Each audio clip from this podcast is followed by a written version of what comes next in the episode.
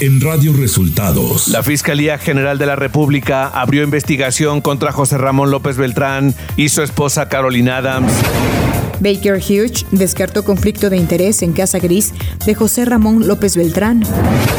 El presidente López Obrador señala que la polémica por la Casa Gris de su hijo José Ramón es una campaña mediática contra su gobierno.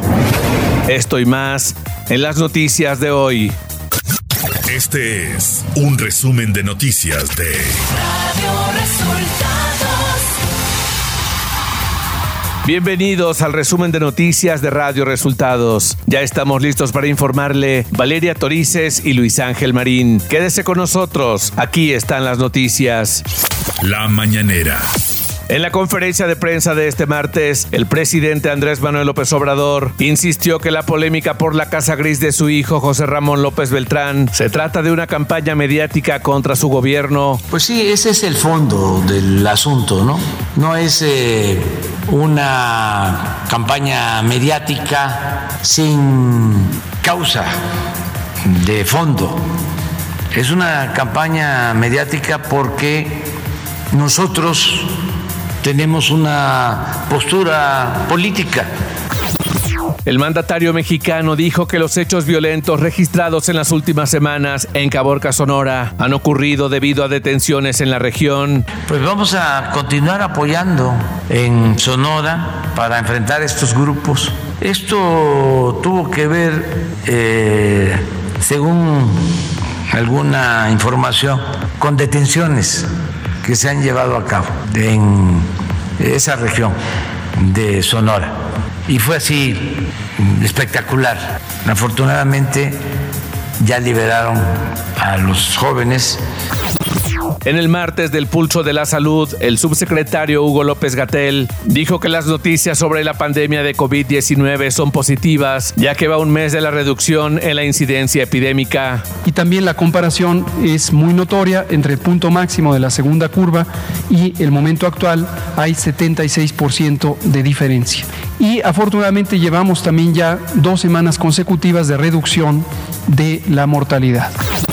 López Gatel dio a conocer que ya está abierto el preregistro para vacunar a menores de 12 a 14 años que padecen comorbilidades, así como a niños mayores de 15 años en adelante, sin importar si las padecen o no. Ya abrimos todo el registro, todo el preregistro para niños, niñas y adolescentes de 12 a 14 años si tienen las enfermedades crónicas que aumentan el riesgo de COVID grave y que hemos anunciado repetidamente.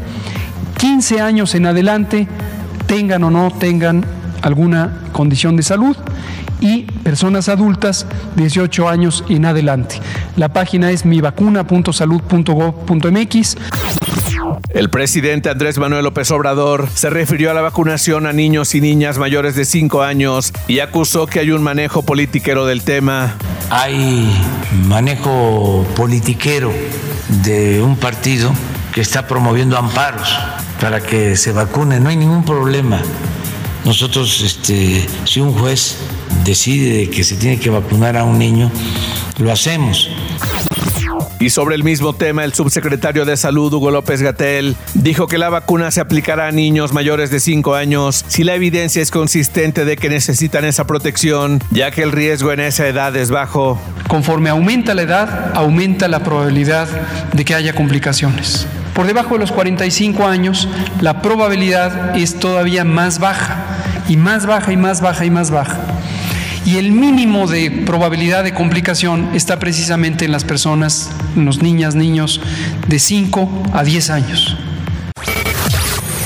Radio Resultados Nacional. La Fiscalía General de Justicia de la República abrió una carpeta de investigación contra José Ramón López Beltrán y Carolyn Adams luego de que se presentaran denuncias por posibles hechos de corrupción y delitos relacionados con la renta de una casa ubicada en Houston, Texas, la cual, de acuerdo a una investigación de Mexicanos contra la Corrupción y la Impunidad, podría estar ligada a presuntos conflictos de interés, ya que dicha mansión es propiedad de un ex ejecutivo de la empresa Baker Hughes, la cual trabaja en algunos contratos con petróleos mexicanos en el actual gobierno. El vicepresidente para México y Latinoamérica de Baker Hughes, Bob Pérez, ofreció una conferencia de prensa en las instalaciones de la Torre de Pemex en la Ciudad de México, en la cual indicó que tras una investigación interna se descartó un conflicto de interés entre la compañía y José Ramón López Beltrán por el caso de la Casa Gris de Houston. El directivo informó que Kate Schilling en ningún momento tuvo algún contacto con los negocios en México ni con ningún funcionario o empresario mexicano.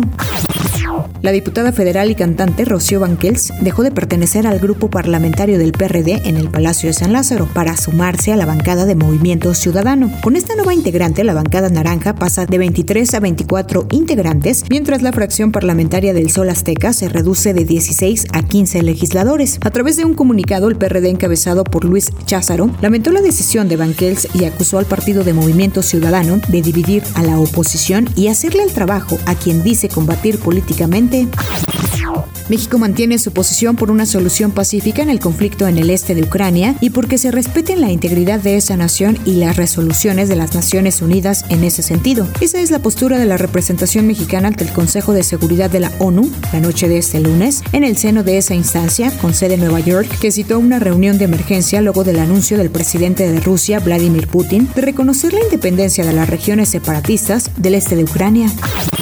El presidente de la Cámara de la Industria de la Radio y la Televisión, José Antonio García, reiteró su oposición al fallo de la primera sala de la Suprema Corte de Justicia de la Nación, que obliga a los concesionarios de estos medios a separar claramente los mensajes de opinión de los informativos. Cualquier tipo de regulación a los medios de comunicación es censura, afirmó el empresario. Economía.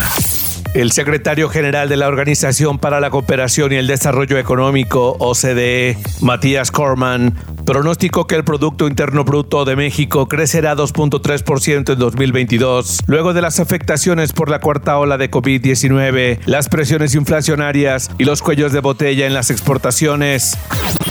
De acuerdo a cifras del Consejo Nacional de Evaluación de la Política de Desarrollo Social, Coneval, en México 51.591.880 personas se encontraron en situación de pobreza laboral al cuarto trimestre de 2021, lo que implicó una reducción de más de 2 millones respecto al mismo periodo de 2020. Los datos del Coneval revelan que la proporción de personas que no puede adquirir la canasta básica con el ingreso laboral del hogar pasó en el periodo de referencia de 42 a 40 3%, lo que significa una reducción de 1.7 puntos porcentuales. Clima. Este martes, una vaguada polar sobre el noroeste de México, en combinación con el transporte de humedad generado por la corriente en chorro subtropical y la aproximación de un nuevo frente frío, ocasionará lluvias con intervalos de chubascos en Baja California, ambiente frío sobre el norte y noreste del país, con probable caída de aguanieve o nieve en la Rumorosa y San Pedro Mártir, Baja California, además de vientos intensos con rachas de 70 a 90 kilómetros por hora y tolvaneras en Baja California, Sonora, Chihuahua y Durango. Ciudad de México. Un alumno de una escuela secundaria en Iztapalapa resultó herido de bala luego de que este lunes ingresara al plantel con un arma de fuego. De acuerdo con los últimos reportes, el adolescente de 12 años ingresó a la secundaria con el arma y al manipularla se hirió a sí mismo en la mano izquierda. Información de los estados. El diputado federal de Zacatecas por Morena, Marco Flores Sánchez, advirtió que si el gobierno federal no resuelve los problemas de violencia e inseguridad que padecen miles de zacatecanos, va a organizarse con los habitantes de la Sierra de Cardos en el municipio de Jerez para que se levanten en armas. El diputado de Morena dijo que él mismo va a convocar a la gente, esto ante decenas de campesinos que le aplaudieron cuando se encontraban en una asamblea a favor de la reforma eléctrica. Este lunes se dio a conocer la muerte de Celeste Sánchez Romero, de 32 años, diputada federal por Durango del grupo parlamentario del Partido del Trabajo. La diputada fue encontrada sin vida en su domicilio en Durango. La fiscal Ruth Medina Alemán informó que se inició el protocolo de feminicidio. Sin embargo, el cuerpo no presentó huellas de violencia y de acuerdo a la necropsia la diputada broncoaspiró debido a un medicamento. Entre la evidencia hay una nota dejada por la diputada Celeste Sánchez, además de un medicamento con una jeringa, las cuales fueron aseguradas. En su intento por instalar un plantón indefinido frente al Palacio de Gobierno de Morelia en Michoacán. Maestros de la Coordinadora Nacional de Trabajadores de la Educación, maestros de la Coordinadora Nacional de Trabajadores de la Educación, la CENTE, se enfrentaron a elementos de la Unidad de Restablecimiento del Orden Público. En los hechos fue detenido el dirigente estatal de la coordinadora, Gamaliel Guzmán Cruz, y dos maestros más, pero dos horas más tarde fueron liberados por un grupo de profesores afuera de las instalaciones de la Fiscalía General del Estado. Morena registró a Marina Vitela como su candidata a la gubernatura de Durango. El presidente nacional del partido, Mario Delgado, señaló que la cuarta transformación tiene el gran compromiso de saldar la deuda histórica que existe con las mujeres. Por su parte, la coalición Va por Durango, integrada por los partidos PAN, PRI y PRD, registraron este domingo a Esteban Villegas Villarreal como candidato a la gubernatura de la entidad. En el evento estuvieron los dirigentes de los partidos Marco Cortés, Alejandro Moreno y Jesús Zambrano. El consejero presidente del INE, Lorenzo Córdoba, dio a conocer que los institutos electorales locales han resentido importantes recortes que en varios casos superan el 50% de su solicitud original. De acuerdo al informe de la Secretaría Ejecutiva del INE, en Aguascalientes, Quintana Roo y Durango, entidades gobernadas por el PAN, se ha registrado el mayor ajuste. Lorenzo Córdoba alertó que se ha colocado en riesgo la realización de elecciones. Radio Resultados Internacional. La comunidad internacional se prepara este martes para anunciar sanciones contra Rusia tras la decisión del presidente de ese país, Vladimir Putin, de reconocer la independencia de las autoproclamadas repúblicas prorrusas de Donetsk y Lugansk en territorio ucraniano y de desplegar al ejército para ejercer funciones de pacificación. Según la comunidad internacional, la decisión de Vladimir supone enterrar los acuerdos de Minsk para un arreglo pacífico en la región del Donbass, además de un atentado contra la integridad territorial de un estado y una modificación forzada de las actuales fronteras en Europa. El presidente de Ucrania, Vladimir Zelensky, declaró este martes que considerará la propuesta del Ministerio de Asuntos Exteriores del país de romper las relaciones diplomáticas entre Kiev y Moscú. El mandatario ucraniano tachó la acción de un paso de escalada por parte de Rusia. Entendemos que es una agresión jurídica que da un fuerte fundamento para que probablemente haya una escalada por parte de Rusia y los combatientes que rodean los territorios ucranianos temporalmente ocupados, afirmó el mandatario. El canciller alemán Olaf Scholz anunció este martes el bloqueo de la certificación del gasoducto Nord Stream 2 como respuesta al reconocimiento de territorios separatistas por parte del presidente ruso Vladimir Putin. En el contexto de la escalada del conflicto entre Rusia y Ucrania, el gobierno alemán detiene el proceso de aprobación del gasoducto ruso-alemán hasta nuevo aviso. No puede haber certificación de esa infraestructura, afirmó Scholz en una comparecencia ante la prensa en Berlín, en la que aseguró que la situación ha cambiado tras el reconocimiento por parte de Moscú de las autoproclamadas repúblicas prorrusas del Donbass. La Corte Constitucional de Colombia aprobó la interrupción voluntaria del embarazo por cinco votos contra cuatro. El fallo de la Corte se produce como respuesta a una demanda presentada en 2020 por el movimiento Causa Justa, una coalición de 90 organizaciones en la que el colectivo exigía el fin de la criminalización del aborto. En el país sudamericano, el aborto estaba penado con hasta cuatro años y medio de cárcel, aunque desde 2006 se permitía por tres causas, violación, malformación del feto o riesgo de salud para la madre sin límite de tiempo. Tecnología. Este martes, Carlos Slim Domit anunció el lanzamiento en México de la red 5G de Telcel, la cual llegará inicialmente a 18 ciudades y a 40 millones de usuarios. Capcom confirmó este lunes a través de un teaser oficial compartido en redes sociales la llegada de Street Fighter VI, por lo que la saga del popular videojuego continúa. Aún no se sabe la fecha de lanzamiento ni tampoco para qué plataformas estará disponible. Espectáculos. El próximo viernes 11 de marzo, Disney Plus presentará el estreno Red, la nueva película de Pixar que gira en torno a Mei Lee, una joven de 13 años demasiado obediente que un día cae en un hechizo ancestral sobre ella que la convertirá en un panda rojo gigante cada vez que se emociona demasiado. Durante esta aventura, Mei estará acompañada de su madre Ming, una mujer sobreprotectora y un poco autoritaria. Para este personaje, Disney ha seleccionado a la actriz Itati Cantoral para dar la vida a la elegante y distinguida madre de la protagonista para mí, hacer doblaje de la mano de Disney y Pixar es un sueño hecho realidad. Darle vida a Mink Lee ha sido una experiencia increíble y como mamá de una niña de 13 años, me sentí muy identificada desde la primera escena, anunció la actriz.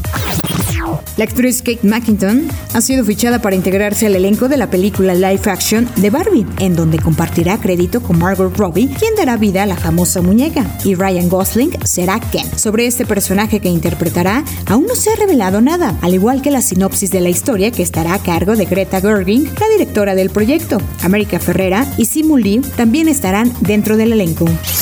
Deportes. El mediocampista mexicano Orbelín Pineda finalmente debutó con el Celta de Vigo en la jornada 25 de la Liga Española, ingresando de cambio a los 63 minutos por el también mexicano Néstor Araujo, en un partido que terminó empatado en gol frente a Levante. Eduardo El Cacho Cudet, técnico del Celta de Vigo, criticó la falta de orden de jugadores como Orbelín Pineda en su debut con el equipo español. El primer día del Abierto Mexicano de Tenis 2022 que se juega en Acapulco tuvo una duración de casi 11 horas. En el último partido, el alemán Alexander Zverev venció al estadounidense Jenson Brooksby en un partido que terminó a las 4.55 de la mañana de este martes. Y hasta aquí las noticias en el resumen de Radio Resultados. Hemos informado para ustedes Valeria Torices y Luis Ángel Marín.